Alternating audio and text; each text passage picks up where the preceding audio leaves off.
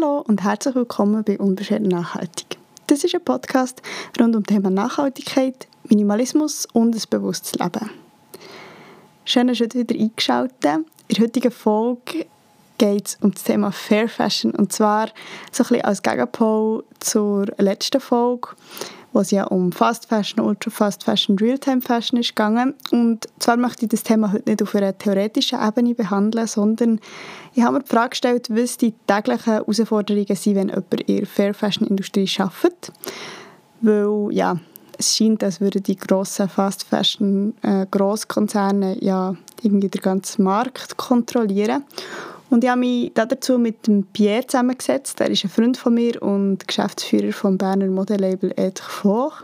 Und er wird sich nachher selber noch vorstellen und kurz darüber reden, was Foch macht.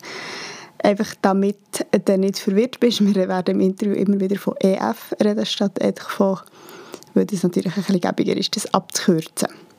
Falls der Pierre irgendwie bekannt vorkommt, er war schon mal hier im Podcast gewesen, und zwar in einem Interview mit seiner Frau, mit der Lea, wo sie über ihr Leben im Tiny House geredet. Wenn du Lust hast, in die Folge hineinzuhören, findest du sie in der Folgenbeschreibung verlinkt. Und sonst würde ich sagen, wir legen los.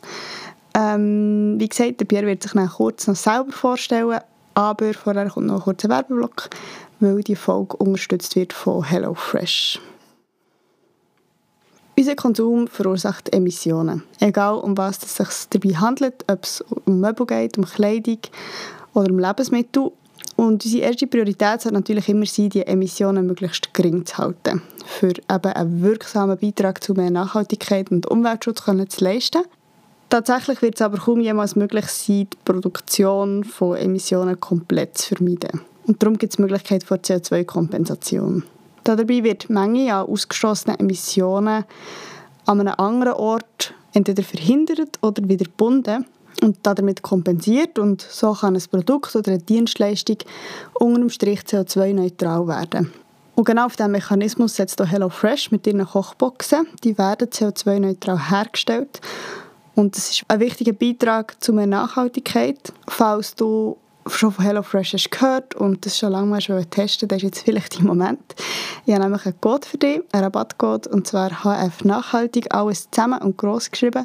Und wenn du HelloFresh noch nicht kennst, dann kurz ein Wort dazu, was das Unternehmen macht. Also HelloFresh ist ein Angebot, wo du wöchentlich eine Box zugeschickt bekommst mit Rezept und den Lebensmitteln dazu. Und nicht nur mit der Kompensation von CO2 leistet HelloFresh einen äh, Beitrag zu mehr Nachhaltigkeit bei der Ernährung, sondern auch mit möglichst kurzen Transportwegen oder dadurch, dass die Lebensmittel in den Boxen wirklich haargenau auf das Rezept abgewogen sind und damit Food Waste verhindert wird. Wenn du Lust hast, dann probier das Angebot mal aus und dann kannst du ja herausfinden, ob das für dich etwas ist und ob es dich unterstützt bei einer gesunden, nachhaltigen, vielfältigen Ernährung in deinem Alltag. Mit dem Code HF Nachhaltig bekommst du je nach Boxgröße bis zu 140 Franken Rabatt auf deine ersten vier Boxen aufteilt. Und du kannst ganz unkompliziert jede Woche auswählen, welche Rezepte du möchtest kochen. Du kannst Boxen auch pausieren oder künden, wie es für dich passt. Der Link zum Angebot, wo auch mein Rabattcode direkt eingebettet ist, findest du in der Folgebeschreibung. Ich würde glaube gerne anfangen, indem du schnell sagst, wer du bist. Mhm. Ich bin Pierre Biege. Ich bin jetzt 28. Ich wohne mit meiner Familie in Albin im Tiny House. Das ist, wir haben zusammen schon mal eine Podcast-Folge gemacht. Ja, genau. Für alle, die sich daran zurückerinnern und bin mega dankbar, dass ich jetzt wieder da darf sein. Cool. Yes. Und was machst du beruflich? beruflich bin ich beim Modelabel Edge vor bin ich Geschäftsführer ja. seit 2020. Von dem kann ich jetzt jetzt Baro treffen, wo ich pendle quasi viermal in der Woche immer auf Baro. Arbeite daher, treibe Ideen vorwärts, ähm, wie wir die nächsten Kollektionen, Produkte, was immer alles können planen und dann fahre ich am Abend wieder heim. Mega schön. Genau. Ähm, magst du noch schnell sagen, was Edge vor für ein Label ist? Mhm. Edge vor kommt ich sage jetzt mal, aus dem Parkour-Bereich. Mhm. Wir sind gross geworden mit der ich sage jetzt mal Sportart Parkour, in dem man sich so schnell wie möglich von A nach B bewegt. Und dann haben damals der Roger und der Fixo, das sind quasi die Gründer von vor, haben ich sage mal, die besten Trainerhosen produziert, die man für das Parkour kann, überhaupt anlegen Und wir sind dann quasi alle mit denen gross geworden. Wir haben die getragen und ich sage mal so, dass er vorher bis um die ganze Welt gegangen ist, dass alle Parkour-Athleten vorher kennt haben, weil es die Hosen waren. Und der Trend ist so bis 2016 gegangen, wo es mega gefragt ist.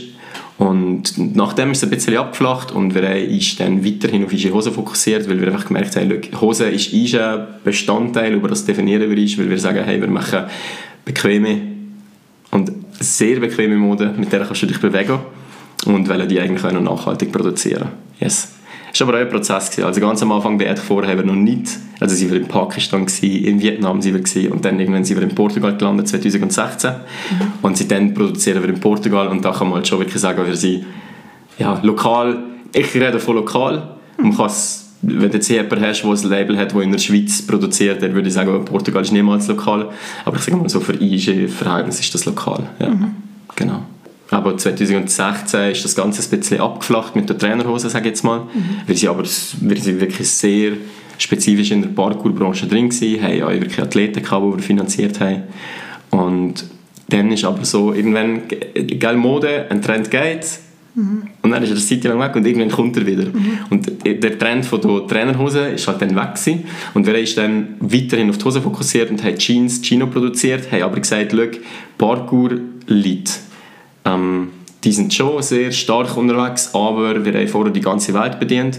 Und du hast natürlich ich sage mal, wenn du die ganze Welt anschaust, andere Verhältnisse, was Lohn und Ausgaben angeht, in der Schweiz oder in Portugal oder in Spanien und wo und wo und da und da. Und dadurch, dass wir in Portugal produzieren, haben wir relativ einen hohen Einkaufspreis gehabt. Mhm. Und haben auch dadurch ist ein Produktionspreis, wo wir einfach definiert haben, hey, das brauchen wir, für das wir können weiter bestehen als Modelabel. Und dann bist du vielfach dann, ich sage jetzt mal, der, der ganzen Parkour-Zielgruppe zu dir. Mhm. Also irgendwann ist der Punkt gekommen, wo ein Athlet zu mir gesagt hat, hey Pierre, ihr müsst für 40 Franken müsst ihr eigentlich eine Hose verkaufen. Und das Ding ist so, wenn du nachher alle Kosten zusammenrechnest, sind wir bei 40 Franken einfach in einem, in einem Einkaufspreis oder einfach bei einem Preis, den wir zahlen. Und jetzt hast du noch nicht einmal Marketing, du hast, also hast einfach noch gar nichts abgezogen. Und die Vorstellung, das ist für mich einfach der Punkt, wo ich gedacht habe, hey, wir müssen irgendetwas ändern und haben dann die Kommunikation verschoben. Ich sage mal, wir sind ein bisschen vom Parkour-Markt abgelöst. Wir kommunizieren zwar immer noch Bewegung, Abenteuer, das ist eine IG-DNA, mhm. aber ist geht es grundsätzlich nicht darum, dass du Parkour machen musst, sondern dass wenn du IG Hose anlegst, dann bist du zu 100% frei in deiner Bewegung, in deinem Alltag und hast keine Einschränkungen mehr.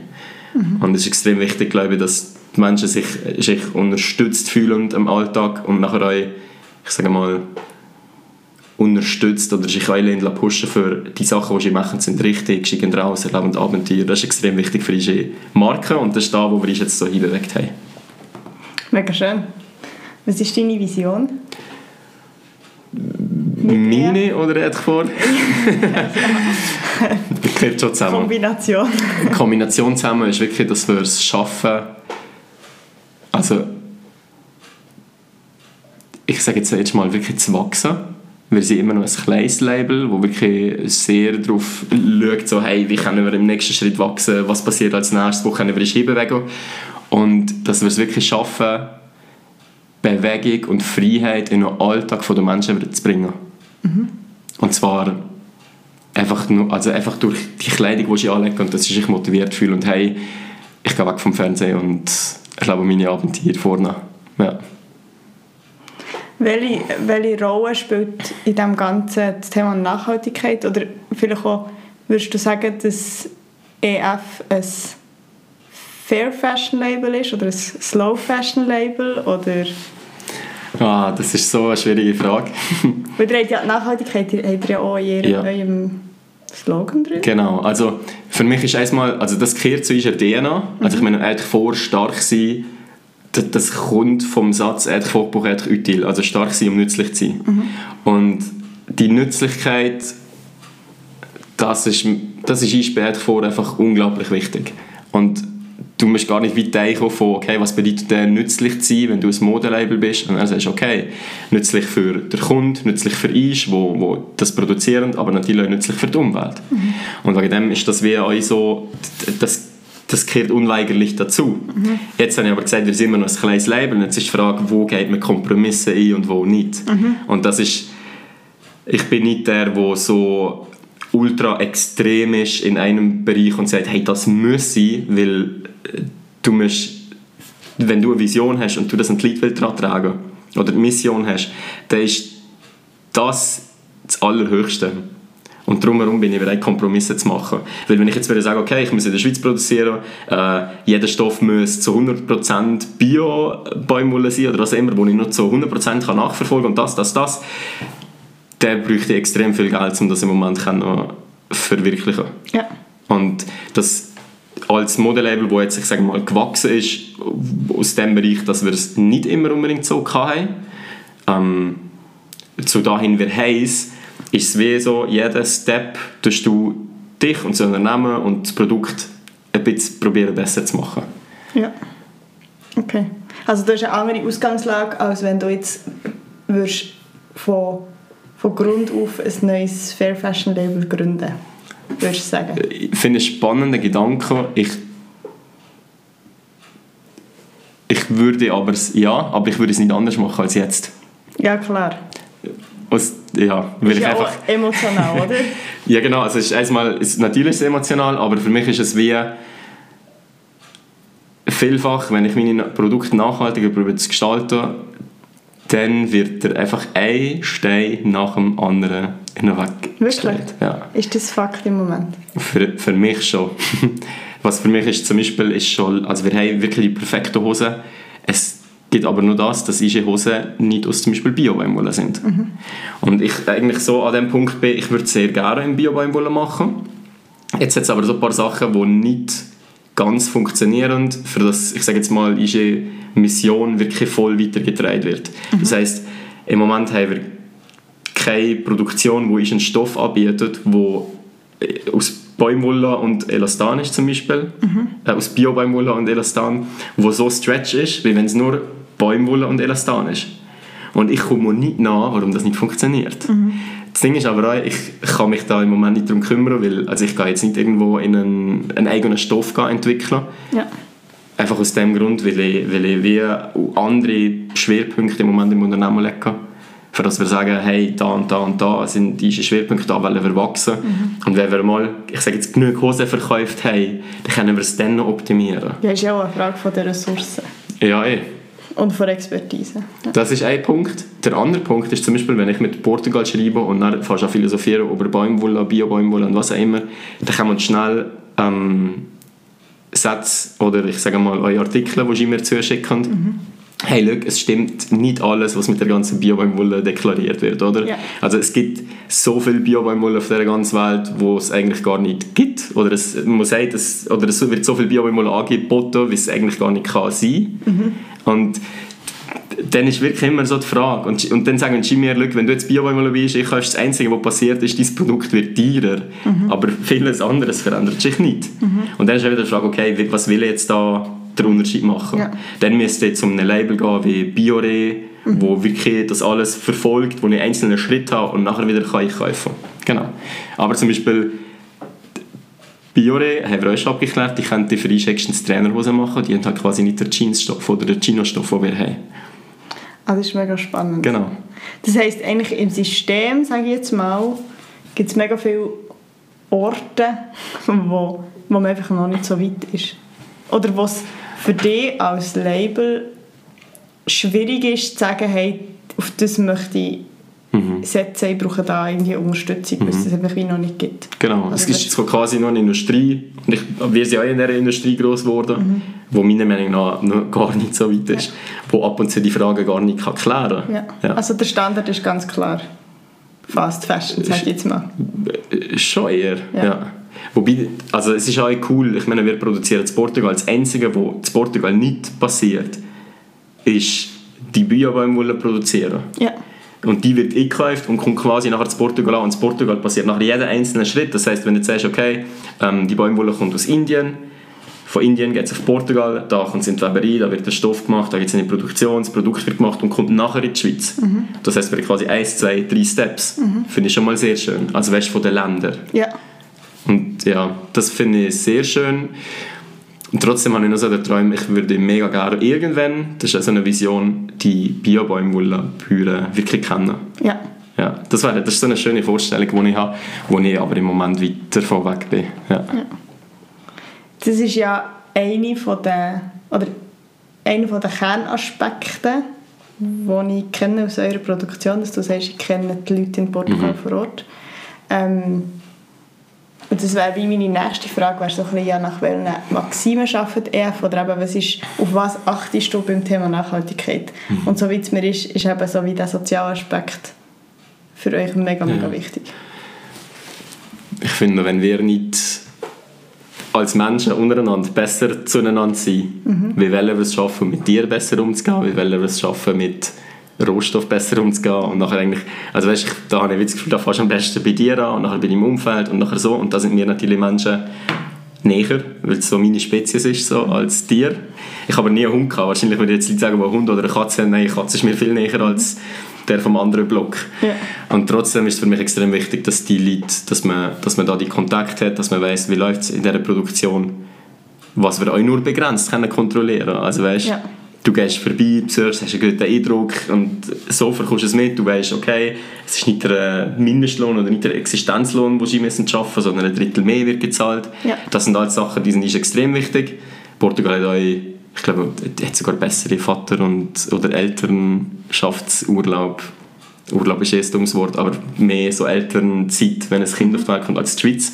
Also, und da gibt es halt... Hä? ist nicht so schwierig. Nein, ist nicht so schwierig. ja, aber all diese Sachen, das finde ich extrem wichtig, dass es diesen Leuten halt auch geht. Ja. ja. Um, das ist ein Punkt. Und der andere ist halt der doch ein Stoffe. Wir jetzt eine kurze Hose, die wir dran am Arbeiten sind, die habe ich jetzt aus, einem, aus recycelter Bäumwolle machen Ja. Und dann verkaufst du halt wieder einen Stoff und verkaufst und jetzt ist ein Teil ist Bio-Baumwolle, ich glaube 70%, dann ist äh, 25% oder 28% recycelte Bio-Baumwolle mhm. und dann du noch 2% Elastan. Ja. ja. Und da, das ist einfacher bei neuen Produkten umzusetzen, mhm. wegen dem, wenn du jetzt ein neues Unternehmen anfängst, also weißt, du bist noch auf nichts darauf angewiesen. Ja. Wenn du den Prozess von Anfang an kannst machen mit deiner Biobaumwolle und deine Preiskalkulation stimmt und so und so und so, ist das alles top. Aber für dich wäre es so, wenn wir sagen, ist ein Hauptprodukt Jeans und Chino in absoluter Biobaumwolle, produzierst du in der Schweiz oder machst was auch immer, also dann zahlst du für die Hose nachher eindeutig mehr. Mhm, und das ist, ist, halt schon wichtig. Wir sagen, die Leute sollen rausgehen, sich bewegen. Wir haben eine Zielgruppe von einer Mittelschicht, mhm.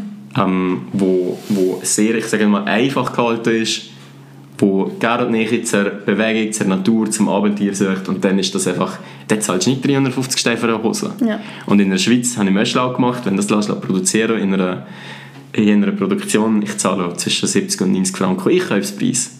Ja. Ja, und mit mir haben die Leute schon, ja, 100 Steine für eine Hose, ist so, hm, mhm. weißt du, ja. ja. Genau. Und auf das haben wir uns nicht fokussiert. Wenn wir jetzt sagen, hey, wir sind absolut hochs, weißt du, das Luxuslabel, ja dann würde ich das sagen. Also weißt du, den verstehe ich so. Ja. ja. Du zahlst nicht für den Namen allein. Wahrscheinlich, ja. Mega viel, ja. ja. Wie siehst du das Spannungsfeld zwischen Wachstum, also meine, das Label will ja wachsen, ja. das heisst möglichst viel Produkte verkaufen mhm. und zum Beispiel Langlebigkeit, was ja ein Nachhaltigkeitsaspekt ist. Ja, also wir sind, jetzt, wir sind noch nicht aus dem Thema von vorher raus, oder was mhm. schauen wir zu machen. Ich meine, unsere Produkte sind auch so gemacht, das möglichst lang verhängt. Mhm. Oder dass du mit denen kannst Parkour machen Das ist ja immer noch so in der DNA, im ja. Ursprung drin. Und wir haben ja sehr viele Parkour-Leute, die sich in Chinas noch bewegen. Und, und dann kannst, natürlich kannst du auf Bodokio und irgendwie einen Riss und aber es ist einfach wichtig, dass das Produkt einfach Käufer hat, wenn du dich quasi so bewegst. Wenn du aber nachher Jeans 365 Tage lang zum Velofahren anlegst, und dich im Schritt extrem belastest, weil du immer gegensätzliche Bewegungen machst, mhm. dann ist die Hose halt nach einem Jahr kaputt. Dann ja. gibt es einfach irgendwann ein Loch. Ja, klar. Da gibt es auch Menschen, wir werben auch mit Robust und mit Langlebigkeit, was immer, aber dann hast du Menschen, die dann nachher einfach nach einem Jahr schreiben und hey, die Hose haben ein Loch. Und das ist so, es ist dann gar kein Bezug, mhm. oder? Und dann fragst du erstmal an, was hast du gemacht mit denen? Ja, jeden Tag angelegt, das und das und das. Und dann müssen sie sagen, schlussendlich haben wir einfach auch nur Stoff. Mhm. Und wenn du den brauchst, geht er kaputt. Ja, aber das ist ja bei jedem ja, Stoff genau. so schlussendlich. Ja. Und das Schlimmste ist, wenn, wenn du etwas kaufst Also ich will viel verkaufen. Mhm. Das hilft diesem Unternehmen, um neue Investitionen zu machen, um unser Leben ermöglichen, um unsere Vision voranzubringen. Weil je mehr Leute diese Hose haben, umso mehr gehen die raus, erleben die Abenteuer, hängen nicht nur, ich sage mal, hängen nicht nur auf, dem, auf der Couch rum. Und es passiert einfach immer mehr.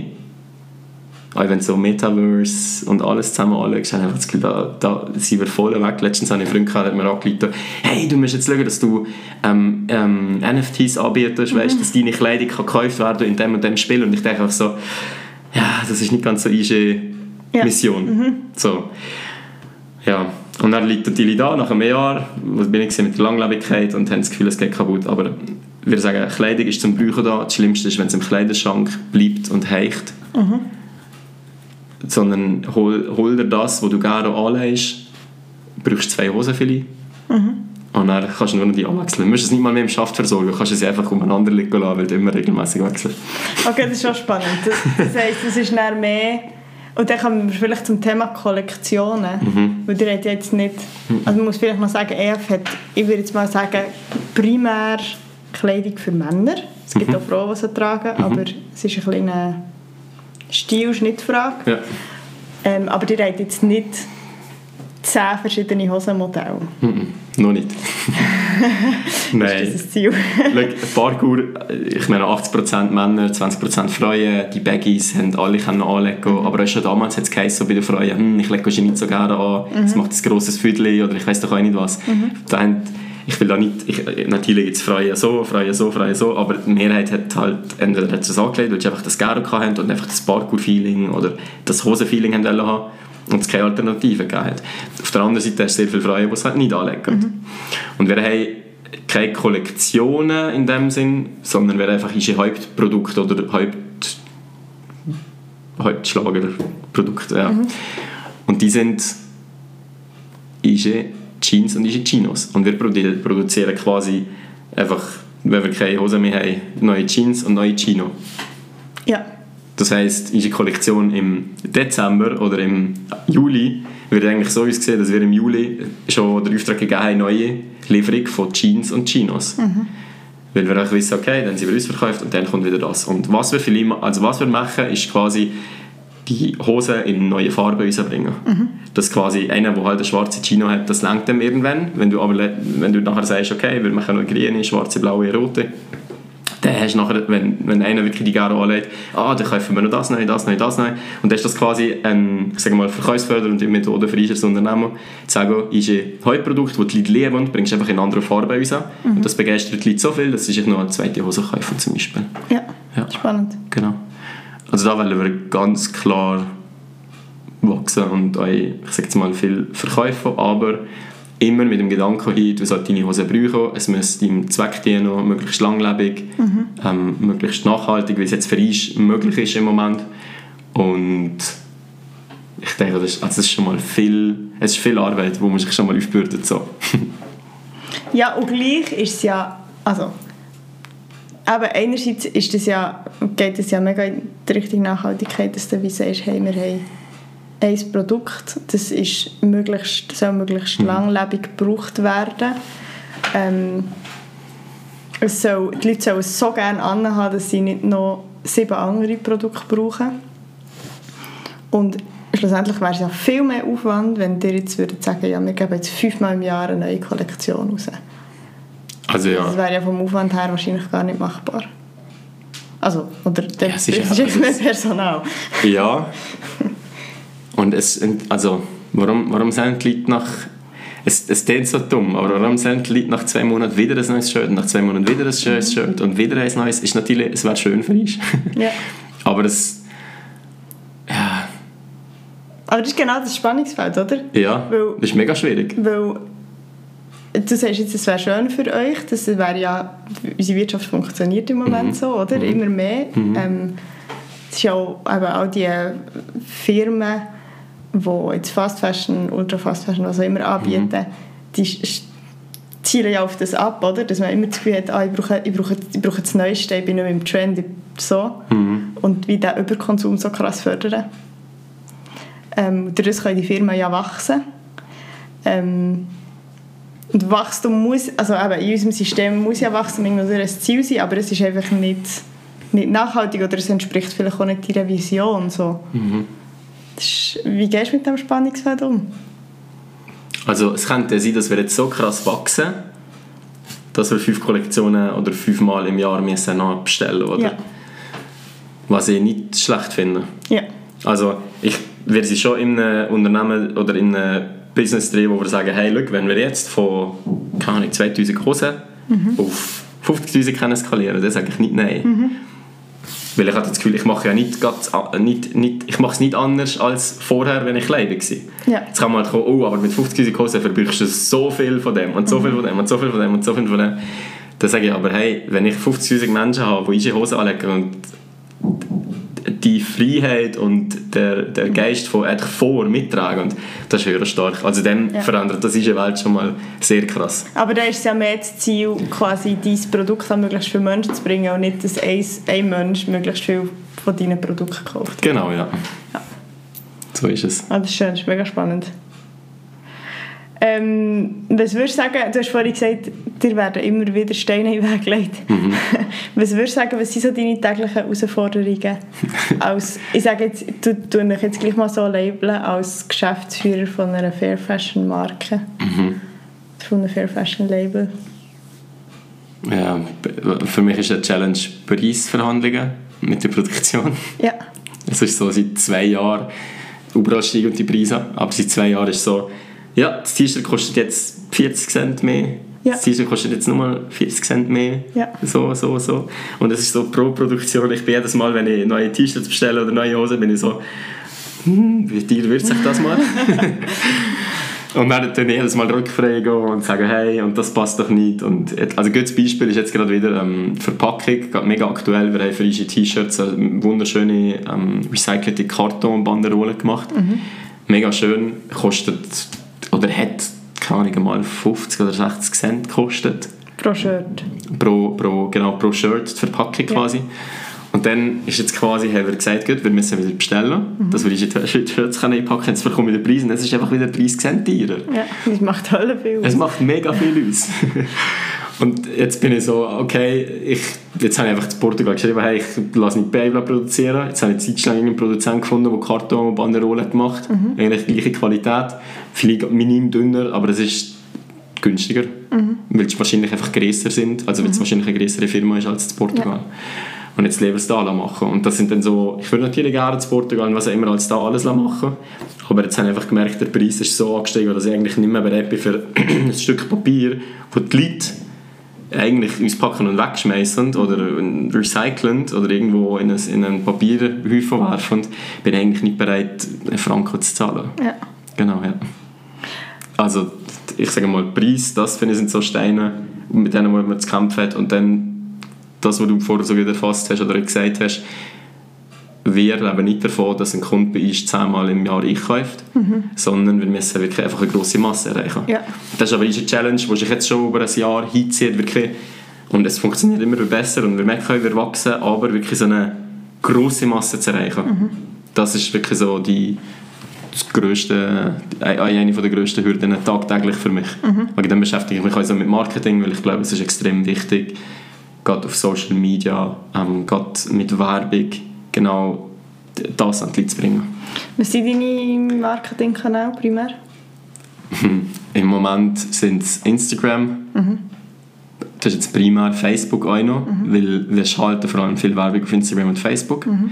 Dann haben wir noch, ich sage jetzt mal, LinkedIn. Mhm. Ja, und ein bisschen TikTok, wo ich mal angefangen habe, aber im Moment einfach keine Zeit dafür habe. Ja. Ja. Es ist, wir, wir haben noch so eine Größe von ich kümmere mich um relativ viel. Mhm. Also man darf vielleicht auch sagen, wir sind im Moment vier fest Leute, die quasi arbeiten, während der Rösch und der Fixo als Gründer, mhm. die aber auch schon ihre eigenen Projekte haben mit Mindguide, also andere mhm. Firmen, die noch eingebunden sind und mich extrem krass mit begleiten und coachen und dann einfach sehr viel Unterstützung. Und dann haben wir noch Corinne, die sich quasi im Moment um den ganzen Versand und den Kundendienst und mhm. um die ganzen Sachen kümmert. Die Administration, sage ich mal so. Ja. ja.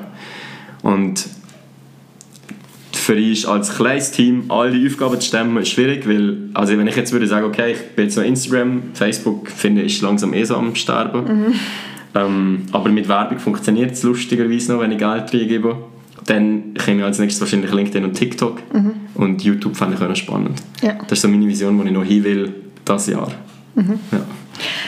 Du hast jetzt recht viel über Preise geredet und ich weiß nicht, wie fest dass du dort darfst Einblick oder kannst Einblick geben, aber ich fände es schon noch spannend zu wissen, was, was so Preis, wenn du jetzt sagst, okay, wir, eben, wir produzieren in Europa, mhm. wir zahlen gute Löhne, ähm, wir haben möglichst kurze Verpack äh, für, äh, Transportwege, wir versuchen Plastik einzusparen, so, mhm. was ja alles das Produkt eher verteuert, lustigerweise, oder ja, mhm. ja. Ähm, was, was ist, wenn du jetzt sagst, ja okay, ein T-Shirt kostet im Shop, was kostet das T-Shirt bei euch? 39. 39. Mhm. Was hast du für einen Einkaufspreis? ich meine, also wir rechnen mit einer Marge von 3 bis 4 pro Produkt. Ja. Und wenn du jetzt halt das irgendwie durch vier teilst, was immer kostet, um ungefähr 10 Franken. Ja. Was aber nicht stimmt. aber wir haben noch, also der Produktionspreis ist eh über 10 Franken gestiegen. Mhm. Und dann musst du aber nur rechnen, aber wie viel ist die Verpackung, wie viel mhm. ist das Verpacken von der Verpackung. Mhm. Lustigerweise Plastik, früher haben wir so Plastikbags gehabt. Mhm. Die hast du gezahlt, 20 Cent oder was auch immer, aber das Einpacken in die Plastikbags hast du glaube ich nichts verrechnet. Und jetzt wir, wo mit dieser Kartonwanderrolle kommt, haben einfach gesagt, hey, es kostet euch nochmal 20 Cent, das einzupacken. Oder? Spezialwunsch. Ist, ja, wieder ein kleiner Spezialwunsch. Auf jeden Fall äh, hast du dann noch den Versand und den Zoll, den pro Produkt musst drauf rechnen Du hast noch Kosten vom Muster. Also mhm. wenn dich das Muster keine 50 Franken kostet und du bestellst 1000 gestört, machst halt einfach die 50 durch 1000 und hast quasi nur den Preis und drauf rechnest. Mhm.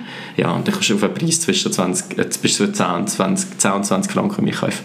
Ja. Und genau. dann kommt ja noch eben Marketing und alles dazu. Mhm. Also krass eigentlich.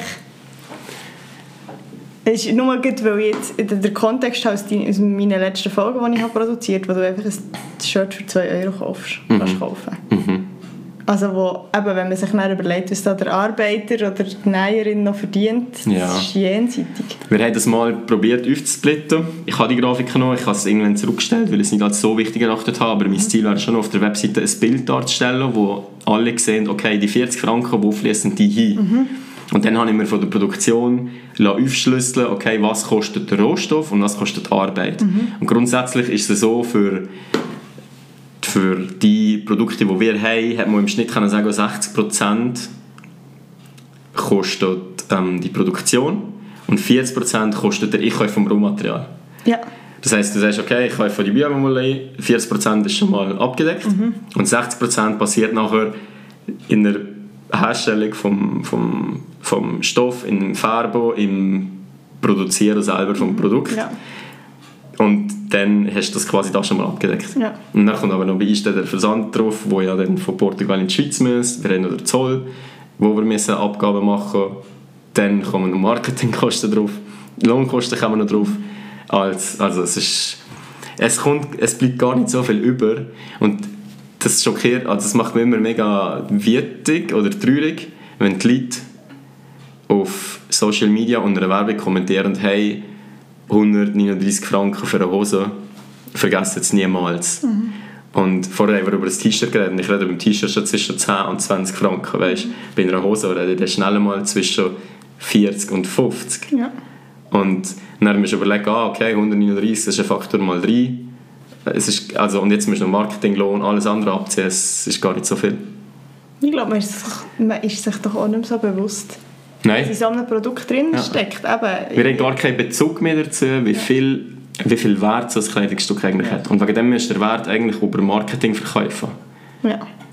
Und du Leuten, du Leuten beibringen, heilig, wenn du das Produkt anlegst, was das dir für einen Mehrwert wird bieten. Mhm. Du kannst dich früher bewegen, du kannst das, du kannst das, du kannst das mit dem. Ja. Nachhaltigkeit ist auch immer ein Pluspunkt. Ich sage jetzt mal, in der Schweiz und in Deutschland tut sich das gerade sehr gut weiterentwickeln, meiner Meinung nach. Mhm. Aber der Mensch ist gleich so leicht geschreckt, dass er so auf die einfachsten Marketing-Sachen hereinfällt und sagt, ah, ich habe mir jetzt etwas Gutes gemacht yeah. und einfach gekauft und du hinterfragst ja nicht mehr anders. Das kennst ja du, oder das behandelst du ja gut in deinem Podcast. Ja. ja. ja. Genau. Ja, es ist tricky. Was siehst du für Entwicklungen? Jetzt, eben, du, du beobachtest ja wahrscheinlich auch so ein bisschen den Markt. Mhm. Wie, wie würdest du sagen, wie hat sich zum Beispiel der Schweizer Markt jetzt entwickelt in diesem Bereich in den letzten Jahren? Also zum Beispiel Nikin ist mhm. so ein Beispiel. Das ist eine Fair Fashion Brand mit, mit dem Baum. Ähm, die sind ja aus dem Boden geschossen. Mhm. Die sind riesig geworden in den letzten Jahren. Ja, die haben, die haben richtig Nerv getroffen mit, ich sage jetzt mal, mit, wir, du kannst Verantwortung übernehmen, pflanzen Bäume. Mhm. Ich glaube, das ist 2016, irgendwann ist das gekommen. Und sie haben aber auch genau in der Zeit angefangen, grossflächig Werbung zu schalten. Mhm. Ich sage jetzt mal Facebook mhm. und Instagram, wo es, noch, also, wo es wahrscheinlich noch eher günstiger war mhm. und wo du noch mega viele Leute hast können erreichen mhm. Und so sind die doch auch dann gewachsen. Haben aber, also weißt, haben cool angefangen. Mhm. Was war genau die Frage? Ja, so ein bisschen, wie, wie du siehst, wie sich der Markt hat. Mir ist jetzt ein, ein Beispiel. Hast du das Gefühl, so Zeug passiert Nein, also ich glaube, dass im Verhältnis zu der Welt, was auf der ganzen Welt abgeht, ja. ist das, was hier passiert, ja. nicht, also macht ist jetzt dann jetzt ein bisschen traurig, macht keinen Unterschied. Mhm. Wobei mir aber ganz wichtig ist, wir müssen einen Unterschied machen. Mhm. Also wenn es wir nicht machen, macht es ja eh niemand. Mhm. Das ist so, Fleischkonsum, merkst du auch so einen Trend mit Vegan oder Vegetarier werden. Und trotzdem steigt der weltweit Fleischkonsum immer noch, weil Länder wie Indien oder China einfach mehr essen. Mhm.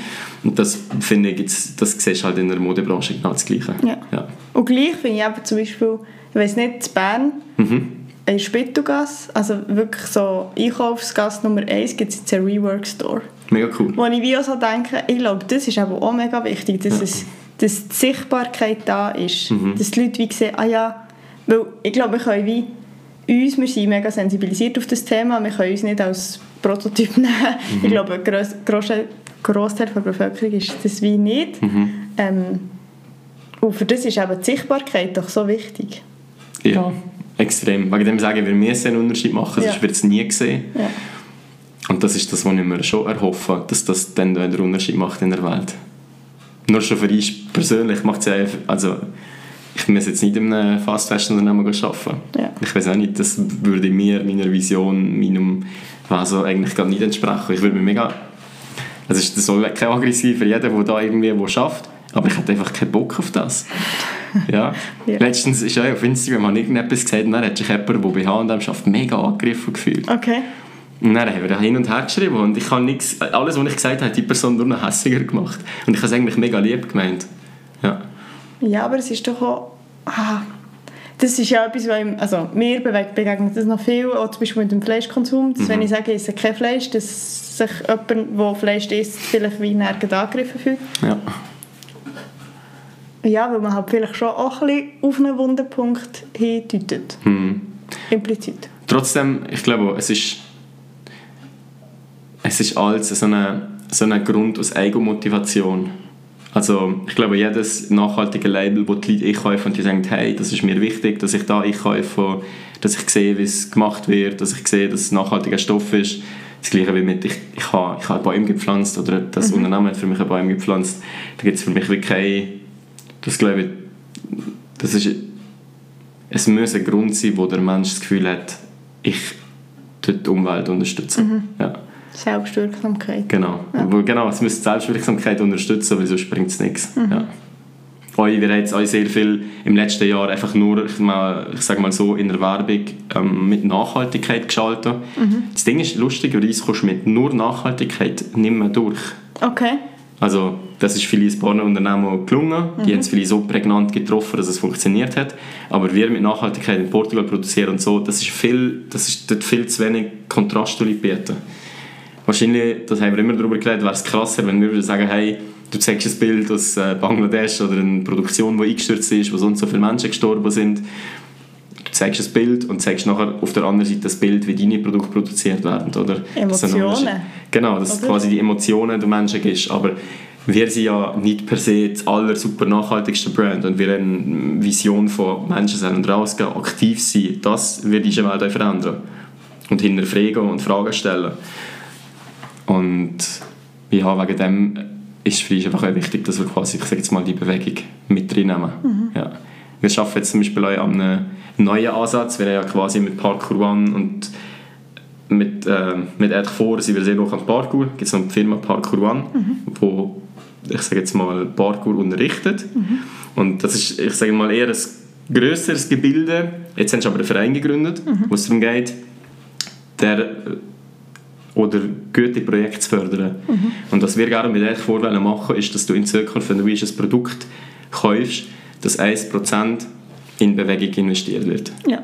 Also, oder in, wenn du das Produkt kaufst, dass du Menschen bewegst. Ja. Und das finde ich eigentlich eine mega schöne Message. Mhm. Und ich hoffe, dass das eigentlich auch die Menschen wird bewegen, wenn sie sagen, oder wenn sie sehen, hey, die Leute können durch das einen Sprung oder das Training, was auch immer machen. Ja. Das ist cool, weil das ist ja wieder eben ein Aspekt von Nachhaltigkeit, der häufig auch ein bisschen vergessen geht, so der Sozialaspekt, wo eben bei uns, jetzt nicht nur in der Produktion in Portugal, sondern auch bei uns kann stattfinden, dass man wie sagt, hey, okay, ich, ich leiste mir ein Produkt, das vielleicht ein teurer ist, weil ich mir das kann leisten kann und gleichzeitig unterstütze ich damit jemanden, ähm, etwas zu machen, was er genau. vielleicht nicht so kann. Ja. Ja, ja spannend wir haben lange diskutiert, so Bäumpflanzen, weißt, mhm. all, all so Sachen, und es machen ja mega viele Unternehmen, weißt, das ist ja nicht, das ist ja nicht nur ein Label, das so Sachen macht. Ja, ja. Es ist nachher einfach wieder Marketing, wo eben ein Unternehmen Leute oder weniger mhm. Leute erscheinen und für mich ist dann so, wir glaube, mit dem haben wir wirklich das gefunden, wo wir uns sind. Mhm.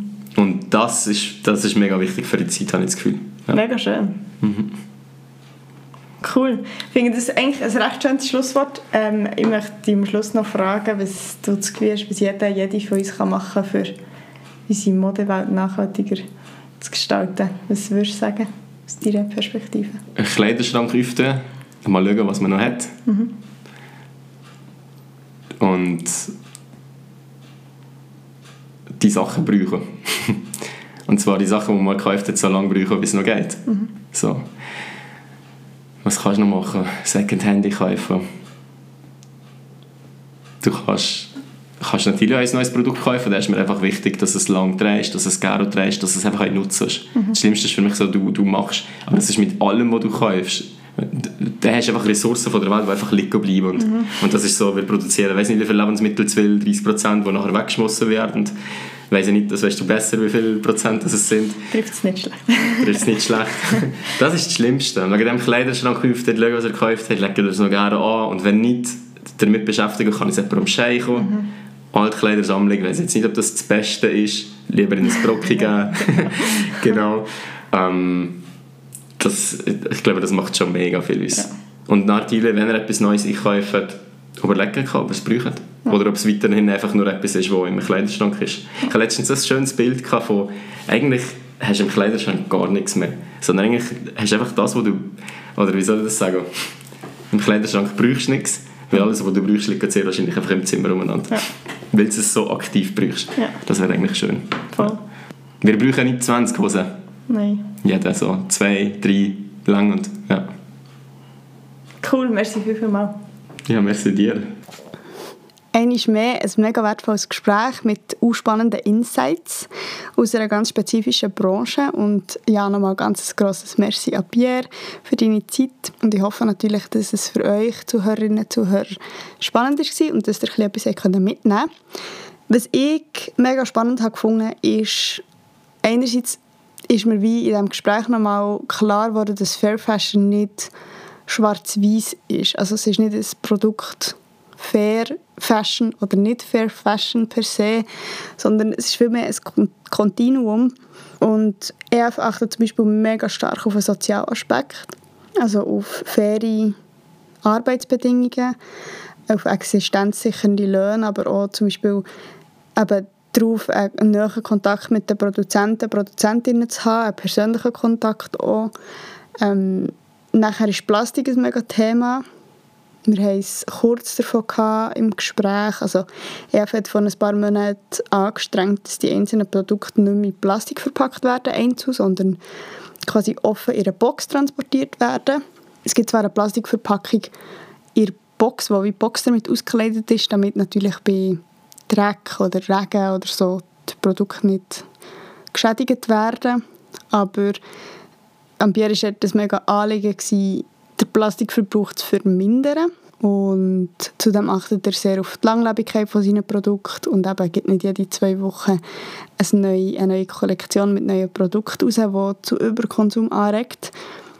Wo EF sicher noch nicht perfekt ist, ist eben zum Beispiel beim Thema Stoff, also bei Bioqualität, aber auch, dass viele Produkte ihren Stand haben, weil es natürlich das macht, dass zum Beispiel die Hosen stretchy sind, dass sich ähm, Konsumenten Konsumentinnen auch wirklich gut können bewegen in diesen Kleidern. Ähm, und ja, wir haben das ja besprochen, es ist für ein Unternehmen, das nicht von Anfang an Fair Fashion war, ähm, gar nicht so einfach, das einfach umzustellen, ohne dass das Produkt auch ihre gewohnte Qualität verlieren. Also wenn sich Konsumenten und Konsumentinnen von einem Produkt einen gewissen Standard gewöhnt sind, kann man nicht einfach den Stoff umstellen, wenn es der genau gleiche Stoff eben zum Beispiel nicht in Bioqualität gibt. Und was ich auch mega spannend finde, ist das Spannungsfeld zwischen, Unternehmen, zwischen einem Unternehmen, das wachsen und einem kapitalistischen System, das irgendwie auf Überkonsum ausgelegt ist. Also